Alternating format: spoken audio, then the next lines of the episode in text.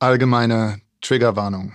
In diesem Podcast werden wir über verschiedenste Themen sprechen, die mit dem Tod zu tun haben, gegebenenfalls auch Suizid, Trauer und schwere Krankheiten. Wenn ihr mit diesen Themen momentan Probleme habt, möchten wir euch darauf aufmerksam machen und sensibilisieren, dass diese Folge vielleicht nicht für euch ist oder ihr diese zu einem späteren Zeitpunkt anhört. Jag är döden. Är du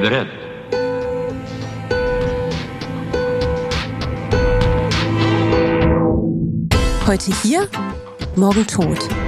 Das ist der Podcast fürs Leben.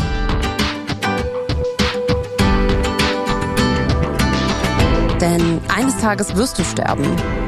Doch an allen anderen Tagen auch nicht. Bist du bereit? Herzlich willkommen zu unserem Podcast heute hier, morgen tot. Ich sitze heute hier wieder mit Cedric Horstmann. Mein Name ist Dustin Selke und heute ist ein ganz besonderer Tag, zumindest für einige in Deutschland. Wir hier oben im Norden haben nicht so viel von dem frohen Leichnam, aber für viele andere ist das nicht nur ein Feiertag, sondern auch, glaube ich, ein ganz schöner Brückentag, wie ich das jetzt gerade mitbekommen habe. Richtig, und da wir ja auch ein Wissenspodcast sind, haben wir hier nochmal die Facts, warum eigentlich frohen Leichnam.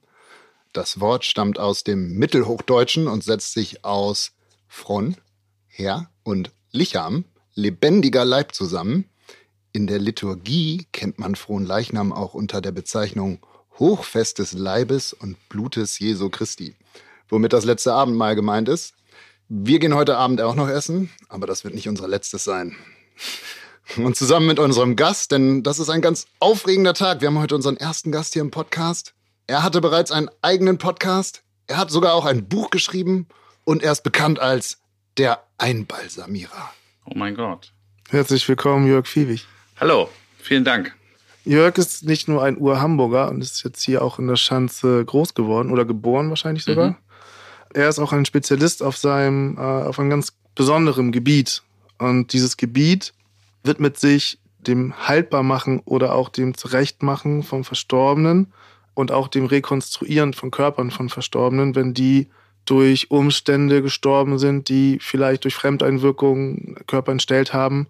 Und nicht nur wir bei Lichtermeer haben es oft, dass Menschen aufgebahrt oder nochmal gesehen werden möchten, sondern es ist auch ein ganz ja, vielen Kulturkreisen üblicher, ähm, üblicher Moment und das ähm, können viele Bestatter, so wie ich, nicht oder nur zum gewissen Grad. Und wenn es dann soweit ist, dann rufe ich Jörg an, der nicht nur ähm, Mentor ist für unser super kleines junges Bestattungsunternehmen, sondern auch tatsächlich äh, jemand ist, der uns viel hilft und, und viel unterstützt, auch gerade was die Rekonstruktion und die, wie sagt man das eigentlich richtig, Thanatopraxis ja, also man ähm, grundlegend ist es eigentlich das Modern Embalming, kommt aus dem angloamerikanischen Raum. Äh, also die Möglichkeit, Menschen längere Zeit zu konservieren oder sie ja so herzurichten, dass sie unter auch natürlichen Temperaturbedingungen vielleicht auch länger aufgebahrt werden können, wenn es gewünscht ist. Da kommt mir ja direkt die Assoziation zu den alten Ägyptern. Ja. Also Mumifizierung, Mumie habe ich mir direkt vorgestellt, als ich Einbalsamierer gehört habe von Dustin. Und so mit so vielen umwickelten Schichten und einer Totenmaske, machst mm. du das mhm. auch? Also Totenmasken machen wir auch, äh, ist aber anders als früher natürlich, andere Verfahren. Also das Modern Embalming, deswegen heißt es ja nicht Einbalsamierung, sondern Modern Embalming, ist grundsätzlich ein anderes Verfahren. Also es wird ähnlich wie beim Dialyseverfahren, eine konservierende, pflegende, zum Teil mit Farbstoffen vermengte Substanz mit Druck ins arterielle System hineingegeben und verteilt sich im Körper und wäscht zum Beispiel Verfärbung raus und ähm, da häufig diese Flüssigkeiten auch einen Zusatzstoff, etwas Formalin enthalten, wird der Körper auch desinfiziert. Also Bakterien, die nach dem Tod natürlich ähm, ja, da sind und ähm, dann den Körper zügig zersetzen mögen, die versuchen wir damit äh, abzutöten und somit den Körper länger haltbar zu machen. Also das heißt, der Körper wird einmal schön durchgespült?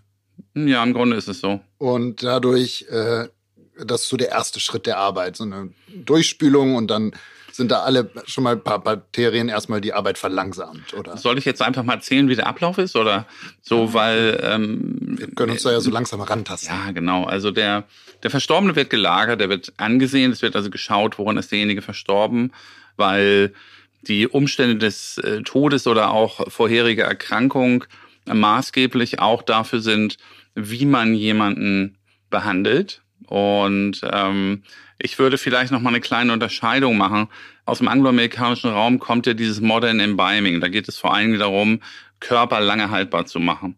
Ich bin eher ein Verfechter eines sogenannten Slightly Embalmings. Das heißt, wir versuchen mit wenig desinfizierender Lösung Körper so lange zu konservieren und haltbar zu machen, wie es eigentlich erforderlich ist. Also nicht über die Maßen hinaus, sondern eher ein bisschen reduziert und da haben wir gute Erfahrungen mit. Also viel hilft nicht immer viel. Also du möchtest jetzt auch keine neuen Wachsfiguren schaffen, oder? Nee, genau. Das wäre ja so, bei Lenin ist das ja sehr deutlich zu sehen, ähm, als, ich sag mal, die berühmteste einbalsamierte Mumie, wenn man so sagen mag, ähm, der Welt. Ähm, das hat natürlich nichts mehr von der menschlichen Körper. Da ist der Körper äh, sehr plastisch verändert, sehr kunststoffartig sieht das alles aus, mit sehr viel Schminke abgedeckt.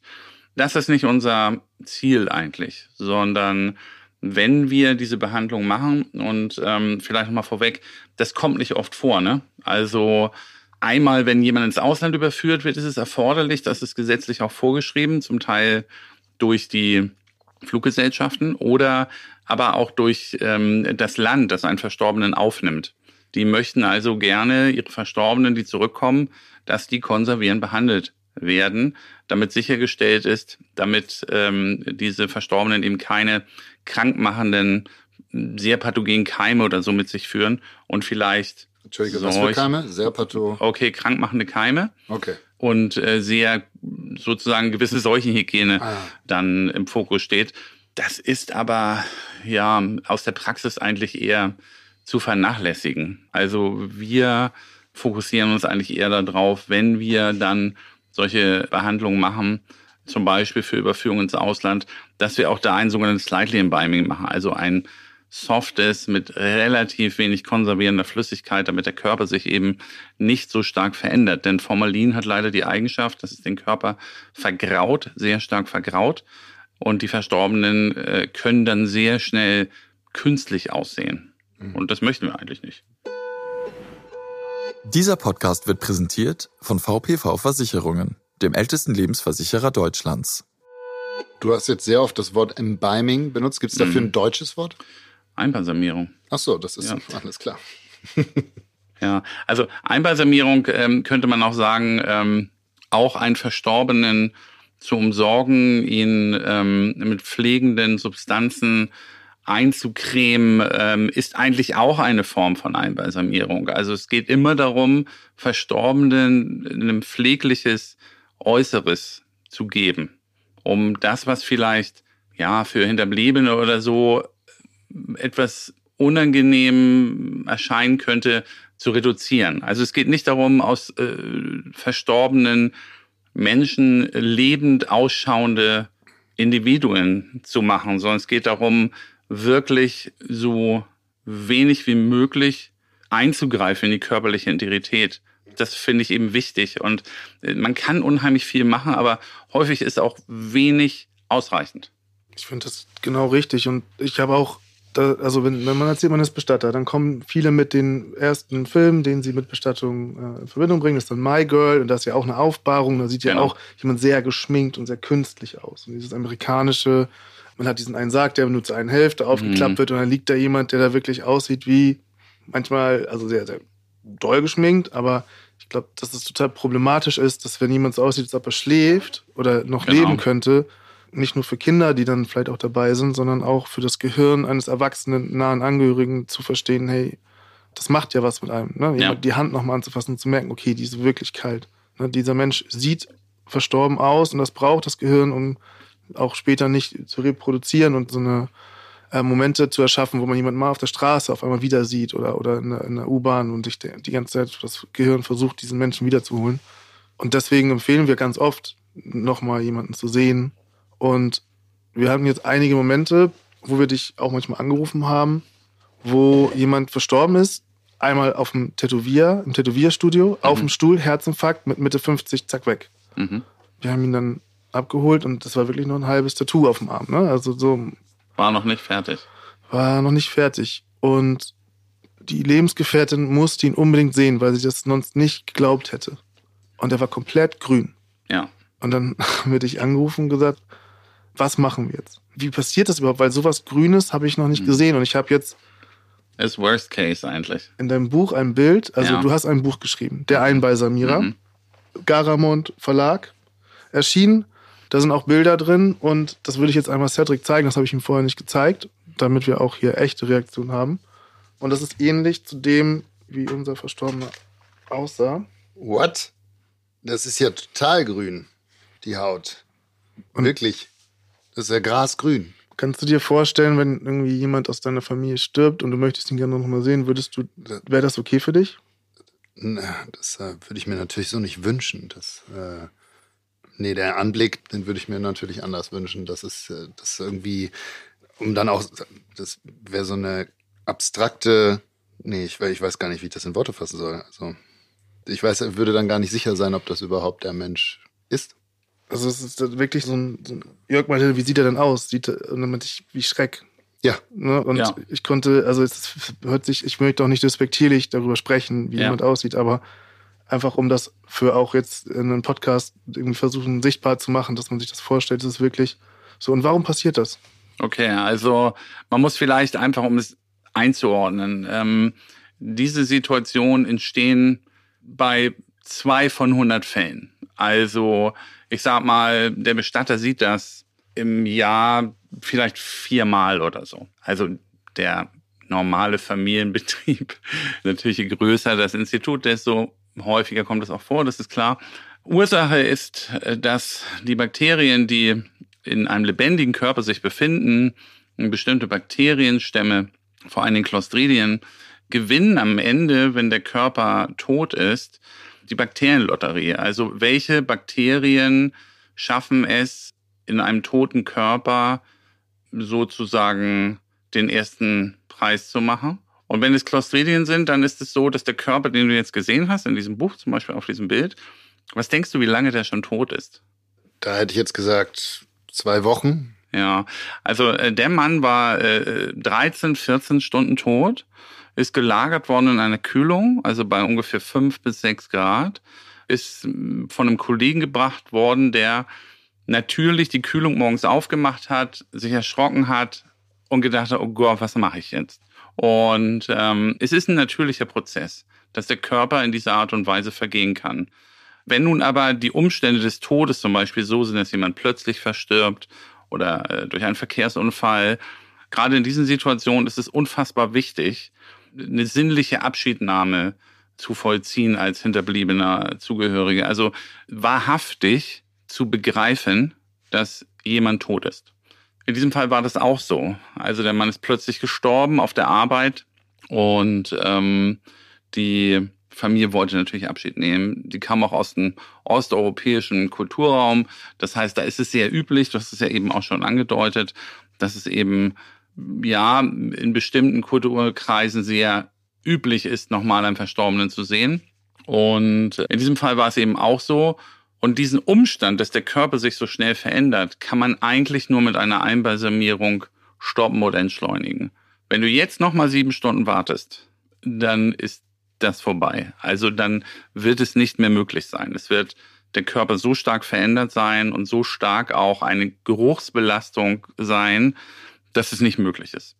Und da kommen sozusagen jetzt der Einbalsamierer oder Thanatopraktiker oder Embalmer oder Thanatologe ist ja alles eins. Also verschiedene Begriffe für eigentlich dasselbe. Der kommt dann ins Spiel und kann tatsächlich mit der entsprechenden Erfahrung und dem nötigen Equipment und der Zeit dann den Verstorbenen in seinem Veränderungsprozess so entschleunigen oder stoppen, dass ein Verstorbener dann noch wieder hergerichtet werden kann, angezogen werden kann, er sich nicht mehr stark verändert. Natürlich muss man das, was grün ist, ehrlicherweise sagen, das wird nicht mehr hell. Also das, Das kriegst du weg. nicht mehr Nein. gedreht. Nein, kriegst du nicht. Also du kannst dann aber zumindest dafür sorgen, dass keine weiteren Zersetzungsprozesse stattfinden wie Fäulnis, Gase, Blasenbildung, all das, was dazugehört. Und ähm, kannst dann überhaupt eine Situation, eine Grundlage schaffen, um zum Beispiel einen Verstorbenen ein bisschen, ja, an der Stelle dann schon kosmetisch abzudecken oder mit Airbrush etwas zu verändern. Wichtig ist immer, auch das ist eine Kunst, jemanden so kosmetisch zu versorgen, dass er eigentlich nicht so aussieht, als sei er kosmetisch versorgt gerade bei Männern natürlich. Und äh, bei Frauen ist es dann leichter, weil da ist es mal in Ordnung, dass jemand vielleicht Schminke oder Puder im Gesicht hat. Wobei das natürlich nicht unbedingt eine Frauen- und Männersache ist, aber da muss man mal gucken, um wen handelt es sich, wo ist das sozusagen passend. Aber mit einer bestimmten Erfahrung und zum Beispiel Airbrushing kann man dann Verstorbene sehr schön auch abdeckend kosmetisch behandeln. Und wenn du jetzt über Kosmetik sprichst und insbesondere dann auch Frauen, da gibt's ja sicherlich dann auch eine gewisse Art und Weise, wie sich diese Person dann geschminkt hat mhm. äh, zu Lebzeiten. Schaust du dir dann auch Bilder an, gehst dann in Dialog mit, genau. mit den Familien, damit genau. du das dann genau. nachbilden ja, kannst? Ja, oder, oder man lädt ähm, die Leute äh, ein, also jetzt unabhängig von dieser Situation mit dem grün verfärbten Verstorbenen. Also ich finde es grundsätzlich natürlich immer gut, darüber zu sprechen, mochte zum Beispiel ihre Mutter überhaupt geschminkt werden. Oft kommen die Angehörigen und sagen auch hier, Mama hat immer eine flotte Lippe getragen, das ist ihr Lippenstift, können Sie ihr die Lippen nochmal fein machen. Manchmal fragen wir dann, wollen wir das gemeinsam tun oder möchten Sie das tun? Und auch da gibt es immer Leute, die sagen, ja, das geht. Und natürlich ist es die Lippe ihrer Mutter. Also natürlich können Sie das dann auch tun. Und wenn Sie Unterstützung brauchen, sind wir dabei. Das ist aber auch mutig. Das ist mutig, ja. Also ich sag mal, dem Tod zu begegnen, fordert auch oft Mut. Das glaube ich schon. Also für uns ist ja so alltäglich, ne? Das dann also, wir haben, glaube ich, kein natürliches Empfinden mehr. Wir können empathisch sein und können reflektieren und schauen auf die Menschen und können aus unserer Erfahrung schöpfen.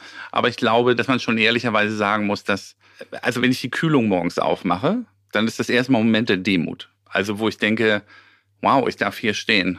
Ich muss nicht dort liegen. Das Leben ist schön. Also der Tod lehrt einen auch, dass die kleinen Dinge wertvoll sind. Aber wenn ich dann die Kühlung aufmache und da liegen acht Leute drin, acht Menschen, acht Personen, acht Geschichten, acht Väter, Töchter, Mütter, Freunde, dann ist das so wenig erschreckend für mich. Und ähm, dann denke ich schon manchmal, da verliert sich sozusagen so eine vielleicht normales Gefühl von jemandem wie dir jetzt, der das noch nicht so kennt oder nicht kennt. Aber ich habe gehört, du hast ja auch eine kleine Erfahrung gesammelt. Aber das ist ja dann schon sehr echt zu sagen, das ist ein Moment, der ist so schockierend für mich, wenn ich das nicht gewohnt bin. Und das ist für uns eben eigentlich gar nicht. Aber es ist trotzdem ein, ja, immer, immer, immer ein wertvoller und ähm, demütiger Moment für mich. Also ich, auch wenn es so im Alltag nicht unbedingt immer durchschlägt, aber ich denke das ganz oft. Finde ich schön, dass du das sagst und ja. auch äh, diese Demut so weiterhin empfindest. Mhm. Das, äh, ja, ja, und das Leben auch wertschätzen dadurch. Ja. Ne? Das, ja. Aber das, das, tut die Krankenschwester auf der Palliativstation oder der Neurochirurg, ähm, der ein Glioblastom aus dem Kopf raus operiert, hoffentlich auch. Also das ist irgendwie, wir erleben eben in unserem Alltag in so einem Grenzbereich. Das ist auf der einen Seite spannend und auf der anderen Seite ist es aber auch so, und das denken ja viele, was sind das so für Typen, die das machen, ne? Das sind. Und ähm, wir sind ja beide Quereinsteiger. Cool, coole Typen. Ja, coole Typen. Und ich habe keinen Hut auf, aber äh, hier steht es aber. Aber wie kommen wir dazu? Vielleicht sprechen wir da später nochmal drüber. Also so Quereinstieg hat aus meiner Wahrnehmung unheimlich viel gebracht für die Bestattungskultur in Deutschland. Also ähm, da würde ich gleich sonst noch mal ein bisschen was zu sagen. Ja, total gerne. Um die Geschichte jetzt nochmal mit dem Herrn, den, die du jetzt ja nicht gesehen hast, also aber abzurunden, was passiert ist, war, dass es unheimlich gut war für die Lebensgefährtin und ihre Eltern, die noch mit waren. Er hatte seine Eltern nicht mehr, ihn trotzdem nochmal zu sehen. Ja. Und wir haben, wir haben ihr das gesagt, wir haben sie darauf vorbereitet, wir haben ihr gesagt, wenn du ihn so in Erinnerung behalten möchtest, würden wir das empfehlen. Aber es ist mit Sicherheit auch möglich, dass du dich so von ihm verabschiedest. Und sie mhm. hat das mhm. gemacht. Mhm. Und sie hat uns danach gesagt, wie, und ihre Eltern auch, wie glücklich sie darüber ist, dass sie es gemacht hat und wie dankbar und fand das überhaupt nicht schlimm. Mhm, genau, das ist auch ein interessanter Aspekt. Das ist nämlich diese Wahrnehmung, die wir haben als sozusagen professionelle Unterstützer oder Begleiter. Und ähm, das andere ist dieses, der Liebende auf, der auf den toten Liebenden schaut oder so. Ähm, das können wir gar nicht wahrnehmen. Aber ich finde es eben ganz wichtig, dieses Angebot zu machen. Und da, ich mache das jetzt 20 Jahre und bin unfassbar dankbar, dass die Bereitschaft von Menschen sozusagen, ähm, sich diesem Moment zu stellen, in den letzten Jahren deutlich angestiegen ist und größer geworden ist. Und auch die Bereitschaft innerhalb der Bestatterbranche, dieses Angebot auch zu machen. Denn eins ist klar, äh, du kannst es als Bestatter immer noch steuern. Also du kannst auch viele Geschichten erzählen und es wird dann sicher so schlimm sein in der Wahrnehmung der Hinterbliebenen, dass äh, die darauf verzichten. Aber es ist der falsche Weg. Also ich meine, es ist wichtig, das zu unterstützen. Und Einbalsamierung kann in einzelnen seltenen Fällen sehr hilfreich sein. Also gerade wenn jemand tatsächlich plötzlich verstirbt oder durch eine Tötung oder durch einen Suizid oder durch, äh, es sind ja immer diese, diese Geschichten, ja, da, da stellt sich jemand vor die Bahn, um Gottes Willen, kann man den dann noch sehen? Ja, den kann man sehen. Also ich sag mal, 98,8 Prozent aller Verstorbenen, würde ich jetzt mal so schätzen, sind ansehbar, nachdem sie versorgt worden sind. Also nur weil jemand aus dem 14. Stock gefallen ist, heißt das erstmal gar nichts. Und ähm, das ist etwas, wo ich seit Jahren eigentlich, auch mit den Kollegen, die das auch machen, es gibt ja in Schleswig-Holstein, Hamburg vier Kollegen, die das machen. Und ähm, eigentlich sind wir seit Jahren immer da drauf, auch die Kollegen, die anderen, die das eben nicht können, zu motivieren, zu sagen, okay, wenn du es nicht kannst, und du hast es eben schon gesagt, dann rufst du eben an. Und manchmal ist es einfach so ein kleiner Tipp oder dass man sagt, schick mal ein Foto und ich schätze das ein. Und manchmal muss man dann sagen, ja, muss schon rumkommen, das müssen wir jetzt irgendwie doch hier manuell regeln. Da muss man nicht selber das können, aber man muss wahrnehmen, dass es andere gibt, die das können. Und deswegen gibt es auch keinen Grund von einem Bestatter zu sagen, behalten Sie ihn so in Erinnerung, wie er war. Oder äh, das geht nicht mehr. Es geht eigentlich immer.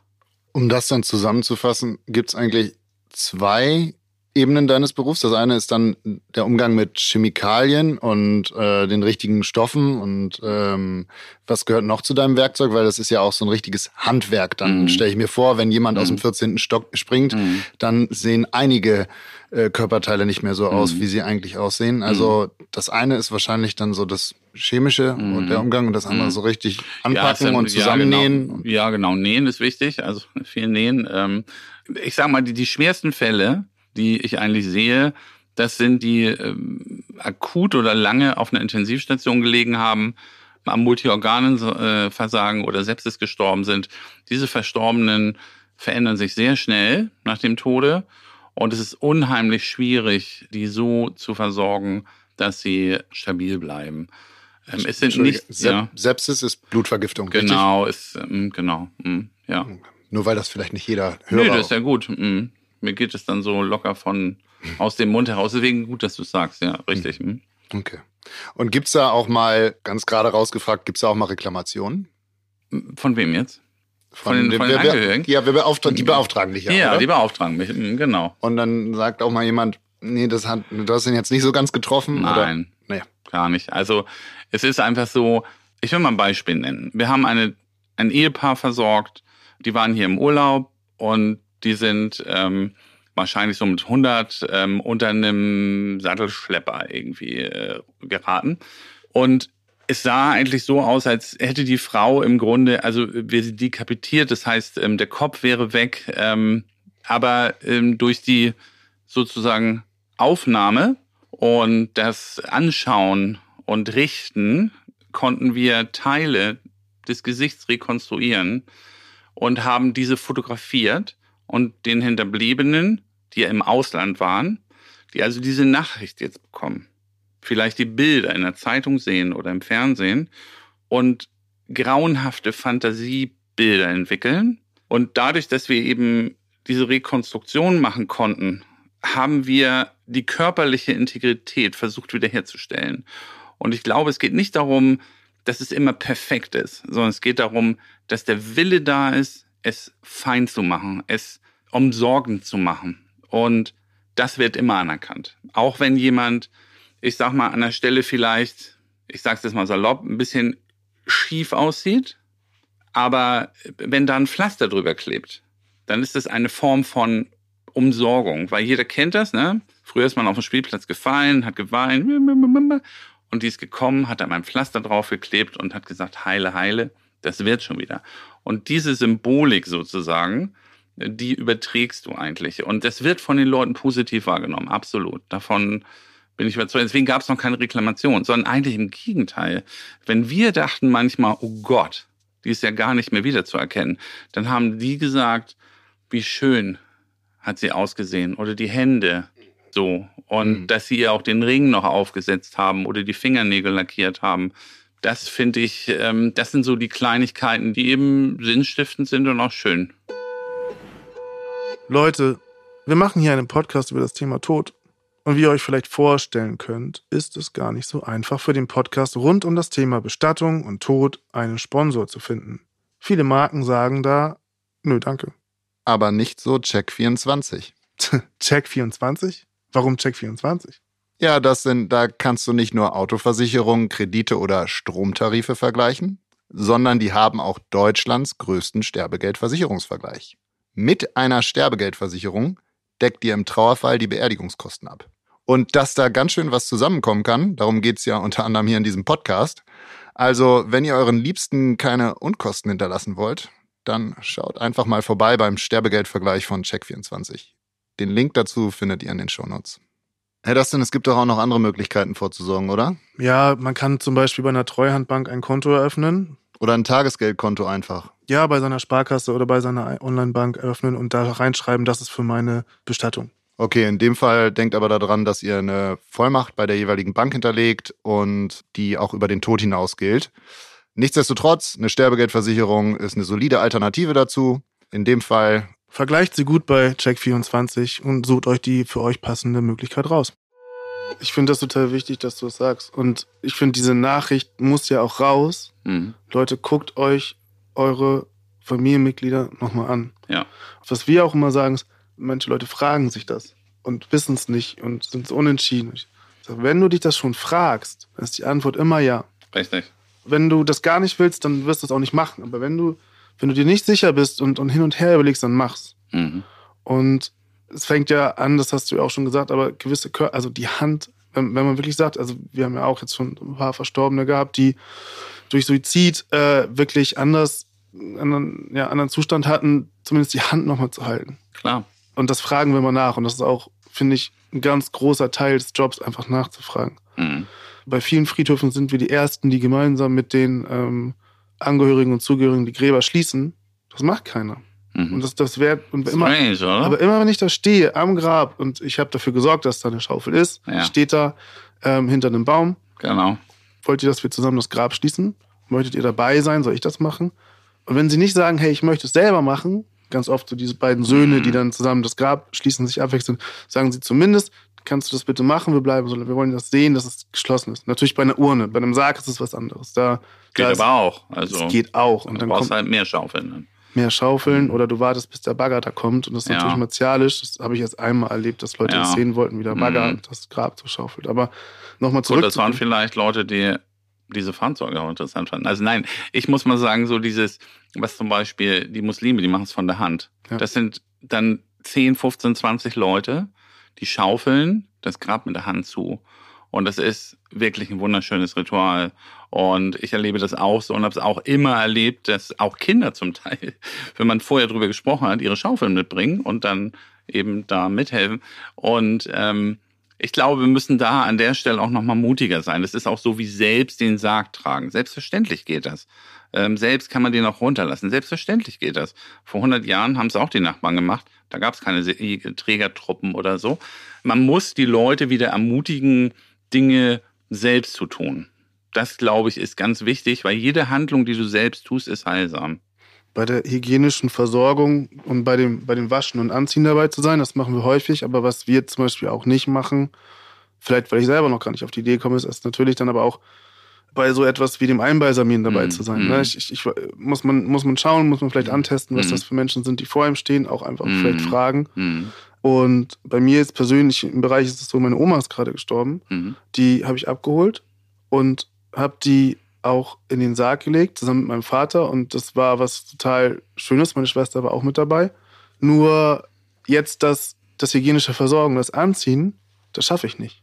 Mhm. Und das macht jetzt Joya, meine Mitgründerin. Ja. Und ich möchte sie dann nochmal sehen und ich möchte ihr Sachen in die Hand legen. Und, Mhm. aber das ist etwas, was ich irgendwie nicht machen möchte. Mhm. Und das, das, das ist ein sehr klares Gefühl für mich. So, das, Mhm. Und das projiziere ich natürlich dann auch auf Angehörige, die ähm, dieses Projizieren ist halt ein Problem. Ne? Man muss Mhm. halt jeden eigentlich nochmal neu fragen, Fragen, nochmal neu möchtest du? Mhm. mit einem offenen Herzen da, oder mit einem offenen Kopf nochmal da rangehen. Mhm. Gab es bei dir denn jemand, der das grundsätzlich, du hast gesagt, es gibt keine Reklamation, auch gar nicht bereut hat, jemand nochmal zu sehen? Oder gab es irgendwo, wo du das Gefühl hattest, da hättest du nicht nur vielleicht in der Thanatologie, aber vielleicht auch irgendwie als Bestatter einen besseren Job machen müssen? Das bereust du, das hättest du gern anders gemacht. Du hast jetzt natürlich, ich habe jetzt zwei Jahre Berufserfahrung, du hast zehnmal so viel Erfahrung. Mhm. Da bin ich einfach neugierig. Also natürlich äh, sind Dinge mal auch nicht gut gelaufen, aber ich glaube, ähm, ein wesentlicher Aspekt ähm, ist es, wenn du versuchst, diesen Prozess des Abschiednehmens, der fängt ja an mit dem Anruf und endet ganz sicher mit der Beerdigung und ein bisschen darüber hinaus und dann entlassen wir die Leute wieder. Und in diesem Prozess, der unterschiedlich lang ist, unterschiedlich intensiv, da gehen auch Dinge natürlich mal schief. Ich will ein Beispiel nennen, der Tod meiner Mutter ist ja der Grund, warum ich Bestatter geworden bin. Vielleicht hast du es gelesen, steht ja auch drin in dem Büchlein, weil ich es auch erklären wollte, woher sozusagen meine Intention gekommen ist, gerade in Bezug auf äh, die Rekonstruktion und das Einbalsamieren. Also meine Mutter war gestorben, litt an Lungenkrebs, ist dann an einem Bronchusriss verblutet, also nicht schön, und ähm, kam dann über meinen Bruder damals zu einem Bestatter. Ich war ja noch kein Bestatter und ähm, das war ein nicht so guter Bestatter. Und ähm, dann haben wir meine Mutter, mh, das war Weihnachten, ist sie gestorben und ähm, dann wollten wir vier Tage später eine Aufbauung, weil mein Onkel sie nochmal sehen wollte. Und dann war es so, dass wir also reinkamen in diesem Raum in Öjendorf, in diesem Abschiedsraum und der Bestatter stand vor der Tür, begrüßte uns so und wir gingen eben rein. Also zum Beispiel, er brachte uns nicht hinein, also er begleitete uns nicht. Also er war mehr ein Wachmann als ein Begleiter an der Stelle. Und wir sind dann hinein, meine Mutter lag da und als wir sie weggegeben haben, wir hatten sie noch gewaschen, hatten ihren Kleid angezogen und so zu Hause, da wusste ich schon, die ist irgendwie, die sieht ganz komisch aus. Und die war total verbläut. Der Kopf war geschwollen, also wirklich blau, violett verfärbt. Das konnte ich nicht so einordnen. Und als ich mich näherte, hatte sie eine große Impressionsfraktur, also eine sozusagen ungefähr faustgroße Eindellung am oberen Kopfbereich in der Schädel, knöchernen Schädeldecke. Das gehört da nicht hin. Und das entsteht in der Regel, wenn dort irgendwie ja, äh, entweder ein Gegenstand drauf fällt oder der Körper fällt auf einen Gegenstand. Und ich kann mir das nur so erklären, dass meine Mutter irgendwann diesen Prozess der Abholung und Lagerung irgendwo runtergerutscht ist und dann diese Fraktur am Schädel hatte. Und ich finde gar nicht schlimm, dass das passiert. Das darf nicht passieren, soll nicht passieren, weil wir alles sind Menschen und wir wissen, dass das passieren kann. Ich erwarte dann aber von dem Bestatter erstens, dass er mich mit hineinnimmt und sagt, Herr Fiebig, uns ist ein Missgeschick passiert. Und dann erwarte ich, dass meine Mama schön aussieht und nicht verschwollen, verbläut mit einer Delle im Schädel. Und das ist eigentlich das, was ich dem auch bis heute nicht so richtig verzeih. Und was mal für mich die Intention war, zu sagen, gehört das so? Also das ist ziemlich abgefuckt eigentlich, uns da so meine Mutter so zu präsentieren, fand ich abscheulich eigentlich. Und das war der Grund, warum ich im Grunde so ein bisschen an diesen Bereich hinein gedacht habe und sehr schnell gemerkt habe, boah, ist ja total mein Ding. Also Bestattung, Begleitung von Menschen, auch dieses Rekonstruktionszeug. Aber mein Alltag ist natürlich eigentlich der eines Bestatters und nicht der eines Einbalsamiers. Das ist ein spezialisierter Teilbereich, den ich nun mache. Okay. Na, genau. Verstehe. Und insofern denke ich, weil wir über Fehler sprechen, es ist nicht schlimm, wenn Fehler passieren. Ich finde, es ist eine Frage von Professionalität, hingehen und sagen, uns ist ein Fehler passiert, so sieht's aus, wie wollen wir es handeln? Oder wenn einem so etwas passiert, erwarte ich, dass der Fehler irgendwie reguliert wird, wenn es möglich ist. Und man hätte meine Mutter es gab auch damals schon Kollegen, die das konnten, zu einem anderen Kollegen bringen können und sagen, uns ist hier Missgeschick passiert, kannst du das richten? Gut, dass es nicht getan hat, sonst würden wir jetzt heute nicht sitzen eigentlich. Ja. Und also das war der Auslöser für Ja. dich, dieser Anblick, was in dir bewegt, auch Bestatter werden zu wollen. Was hast du vorher gemacht? Also ich habe eigentlich Krankenpfleger gelernt und Okay. äh, habe längere Zeit in der Notaufnahme im Hafenkrankenhaus gearbeitet, also gar nicht so weit weg von hier. Und äh, habe dann über den Zivilen zum Rettungsdienst gefunden und das habe ich sehr lange gemacht. Und äh, habe also immer mit Menschen in krisenhaften Situationen gearbeitet und äh, das habe ich auch sehr schnell gemerkt, als ich mich dann selbstständig gemacht habe als Bestatter, dass mir das sehr liegt. Also dass ich Menschen mit dem, wo sie stehen, mit ihrer Trauer, aufnehmen kann, wahrnehmen kann und sie dort abhole, um sie so zu begleiten, dass es hoffentlich für sie gut passt. Das gelingt mir mal besser, mal schlechter. Also ich bin, ne, so, dass wir versuchen, das ja jeden Tag gut zu machen.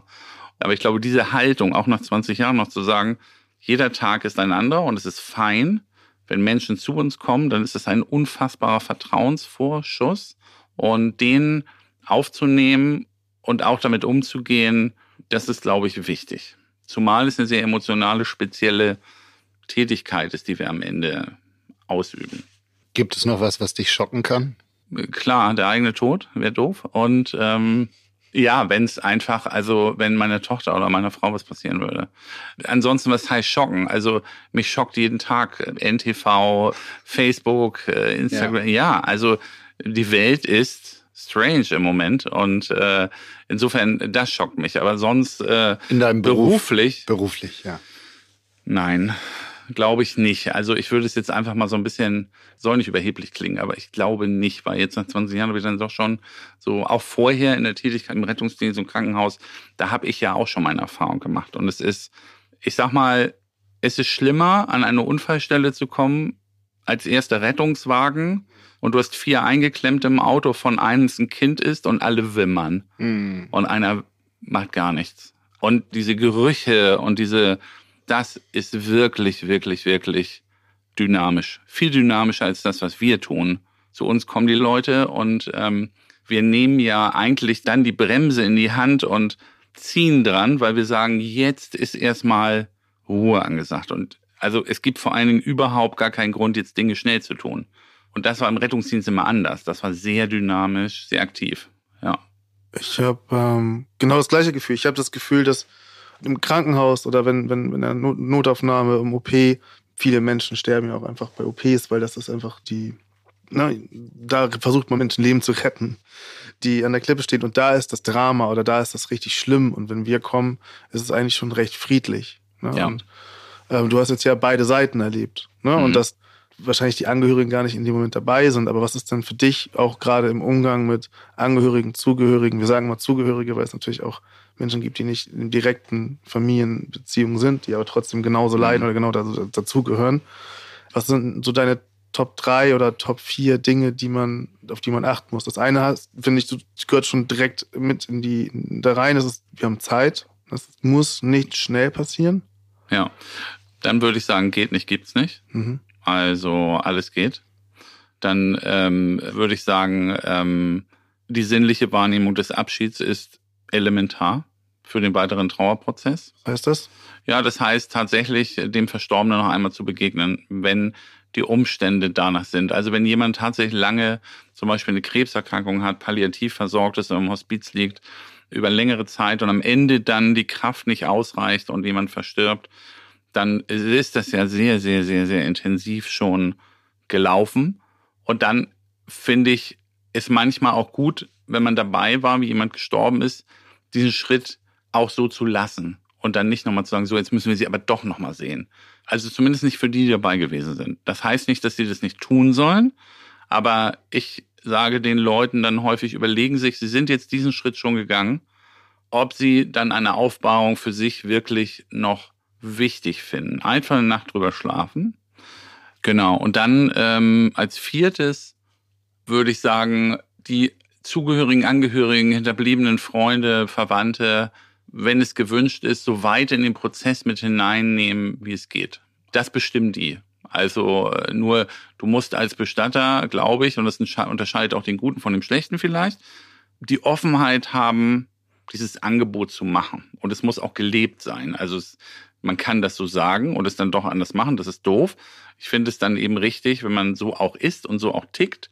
Und da muss ich sagen, da sind wir, glaube ich, sehr ähnlich und da haben wir ein tolles Team, da ticken alle so und äh, da bin ich total happy drüber, dass das so ist und ähm, das kann auch jeder da selber entscheiden. Also die Mitarbeiter bei uns haben unfassbaren äh, breiten eigenen Entscheidungsspielraum. Ich würde nie sagen, das geht nicht, das geht nicht, sondern ich frage mal, warum machst du das? Oder überleg mal, kann man es auch so machen oder so. Also das gehört ja dazu, aber eben ansonsten entscheiden die das alles selbst. Mhm.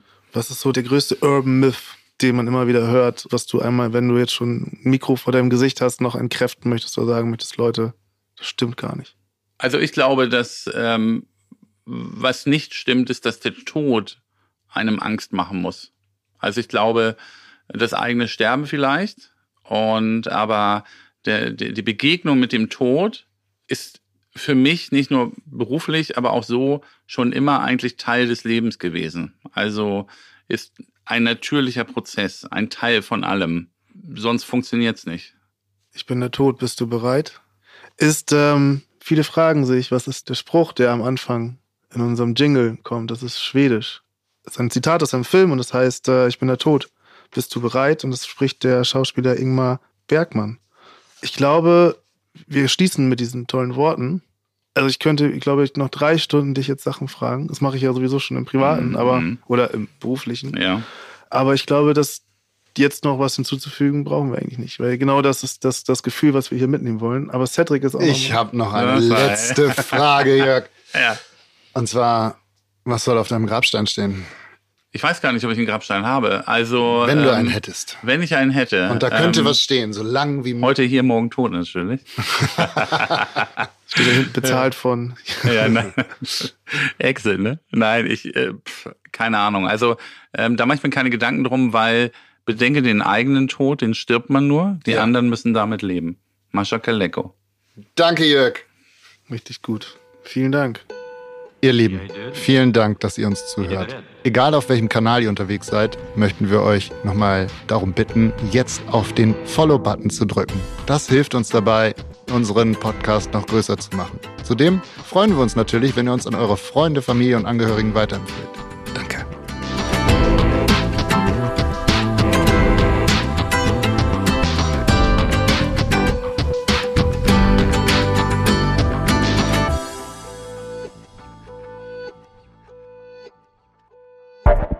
Dieser Podcast ist eine Produktion von Audioflow.